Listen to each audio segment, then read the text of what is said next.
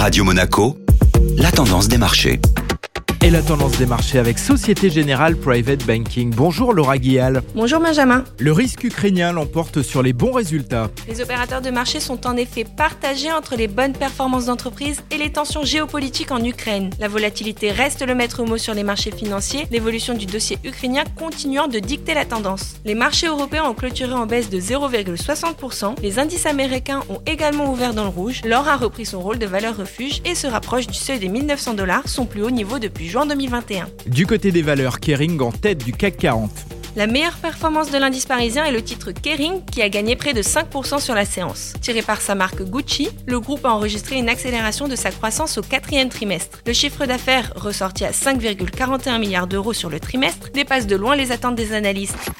Société Générale Private Banking Monaco vous a présenté la tendance des marchés.